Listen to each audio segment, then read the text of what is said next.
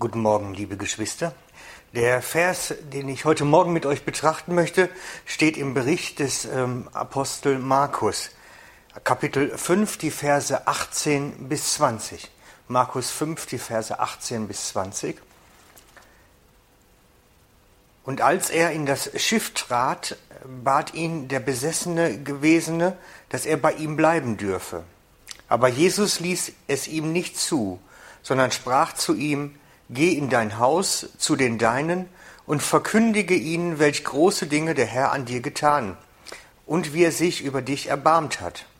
Und er ging hin und fing an, im Gebiet der zehn Städte zu verkünden, welche großen Dinge Jesus an ihm getan hatte, und jedermann verwunderte sich.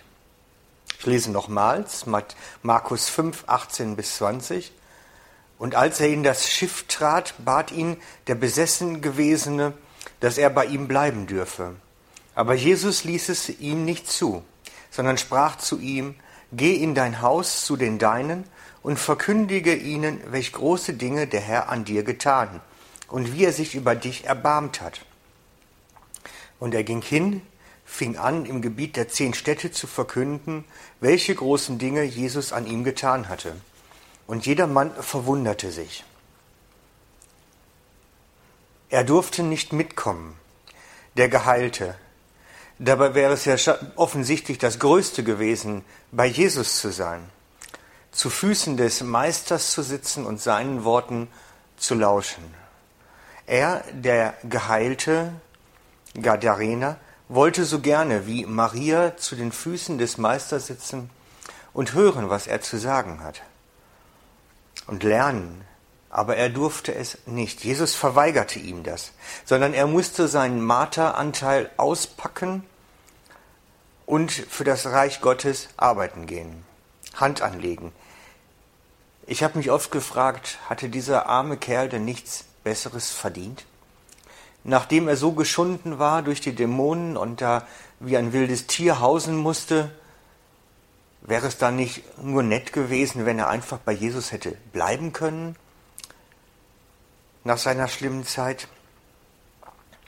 Nein, erlaubt war nur ein kurzer Moment des Luftholens, ein kurzer Moment dessen Aufatmens und dann zog er los, den Namen Jesu bekannt machen, seine Macht und Möglichkeiten zu verkünden.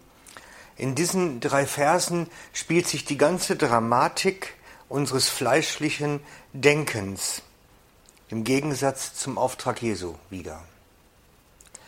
Auch heute haben die Menschen in unseren Gemeinden das Bedürfnis, bei Jesus in der Komfortzone zu sein. Am besten zu seinen Füßen sitzen wie Maria. Und sehen wir die Gemeinde als ein Spiegelbild der Gesellschaft an, dann ist das ganz sicher so. Wir wollen es angenehm haben, in der Komfortzone sein. Und so soll auch die Gemeinde der Ort sein, wo man zu Füßen Jesu sitzen kann und sich gemütlich bei ihm ausstrecken kann. Entspanntes Beten, am besten mit Meditation. Aber sagt Jesus uns nicht heute auch noch, komm, verlass die Komfortzone, jetzt ist nicht die Zeit dafür, sondern verkündige dem Menschen, was Großes Gott in deinem Leben getan hat. Auch in dem Bericht von Maria und Martha, in dem Maria zu Jesu Füßen sitzt und Martha die ganze Hausarbeit machen muss und sich darüber dann bei Jesus beschwert, bitterlich, geht es nicht um einen grundsätzlichen Lebensstil, sondern es geht um die Fähigkeit zu wissen, was wann dran ist. Wann ist es Zeit, zu Füßen des Meisters zu sitzen und wann ist es Zeit, Hand anzulegen. Was Jesus bei Martha kritisiert, ist ihre fehlende Fähigkeit zu erkennen, wann es die Zeit ist, ruhig zu sein und auf den Meister zu hören. Wir sind oftmals in der gleichen Situation wie der Gadarener. Wir sind von Jesus befreit worden und zu einem ganz neuen Lebensstil herausgerufen und sollen nun hingehen und seinen großen Namen verkünden, sein Wirken bekannt machen unter den Menschen. Und auch wie Maria sollen wir die Fähigkeit haben, zu wissen, was wann dran ist. Wann es Zeit ist, zu Füßen des Meisters zu sitzen und wann es Zeit ist, den Namen des Herrn groß zu machen.